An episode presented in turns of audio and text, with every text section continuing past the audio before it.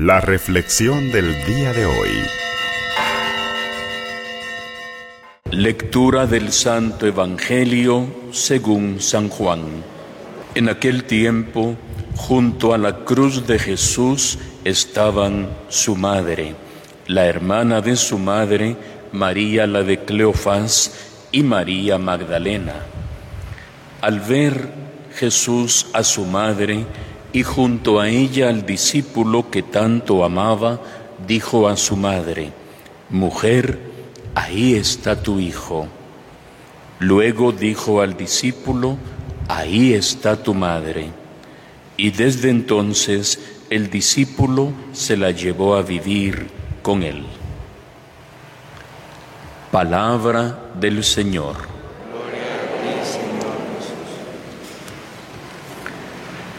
Estamos celebrando hoy, queridos hermanos y hermanas, una sola fiesta que junta dos intenciones particulares.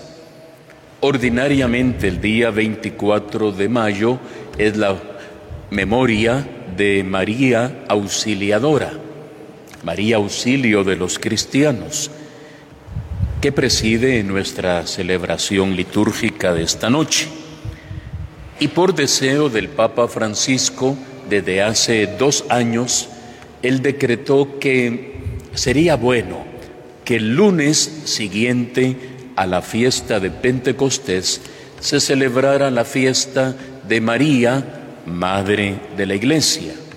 Porque así como celebramos el día de Pentecostés, el nacimiento, el cumpleaños de la Iglesia, no podemos dejar de hacer memoria de María Santísima y por eso desde el año 2018 el Papa dio la indicación y el año pasado se celebró ya por primera vez ya formalmente la festividad. Coinciden en este día por divina providencia entonces las dos advocaciones, María, Madre de la Iglesia, y María, Auxilio de la Iglesia. María, Auxilio de los cristianos.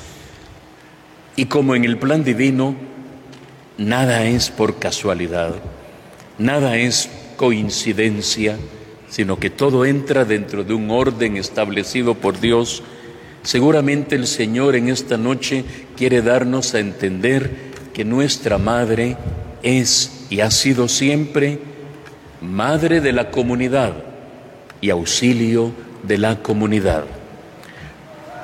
La festividad, aunque el Papa la haya decretado hace un par de años, no quiere decir que él la haya inventado. Desde el principio, la Iglesia se consideró hija de María Santísima y la vio a ella como Madre Universal.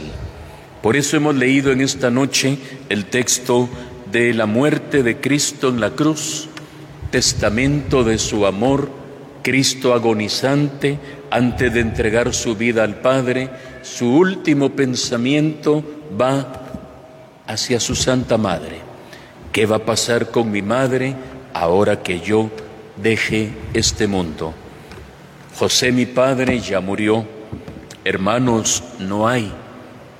¿Qué va a pasar con mi madre viuda y sin hijos? Que seguramente es lo que cada uno de nosotros como hijo pudiera pensar en algún momento parecido al de Cristo. Y por eso mira, imagínese, podemos ver aquí el crucifijo, Cristo agonizante mira desde lo alto de la cruz en medio de su dolor a, Juan el evangelista y le dice, hijo, ahí está tu madre, como queriendo decir, cuídamela, por favor mujer, ahí está tu hijo.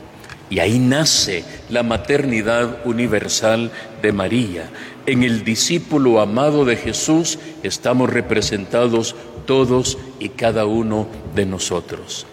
Qué gravísima responsabilidad la de Juan Evangelista, cuidar de la madre del Señor de aquella mujer que la misma escritura la llama bendita entre todas las mujeres, aquella de cuya alabanza la misma palabra de Dios dice, dichoso el vientre que te llevó, y los pechos que te amamantaron.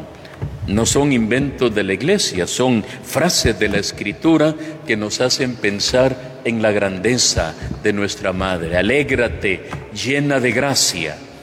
Y ahora le toca a Juan cuidar de ella, intentar cuidar de ella con el mismo amor con que su Señor la amaba y la cuidaba.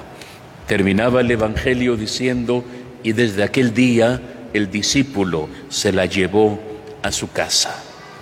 Yo quisiera que en esta noche también usted se la lleve a su casa.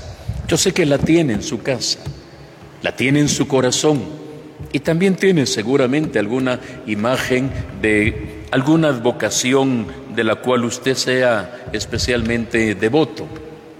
Pero llevémonos hoy en nuestro corazón de forma particular el auxilio maternal de nuestra madre, que nos ha acompañado como madre de la comunidad, especialmente en este tiempo de pandemia, y que ella siga cuidando de cada uno de nosotros, que ella siga auxiliándonos, socorriéndonos en cada una de nuestras necesidades.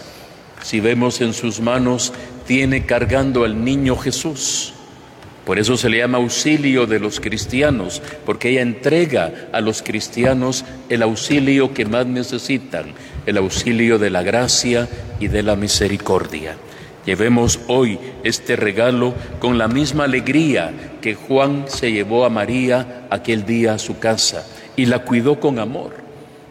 Si dejáramos volar nuestra imaginación, tratemos de pensar cómo sería la relación y ahora ya de hijo con madre, de Juan con María, de qué platicarían, cómo la trataría él, cómo ella se dirigiría a Juan, recordando esos momentos dramáticos del Calvario. Fueron muchos años, Juan murió prácticamente de 100 años, seguramente le tocó presenciar el descanso de la Virgen en lo que llamamos la dormición. Pensemos cómo pudo haber sido esa relación hijo-madre. Y aprendamos también nosotros a tenerla siempre como nuestra madre, nuestro auxilio y nuestro socorro. Que así sea para todos nosotros.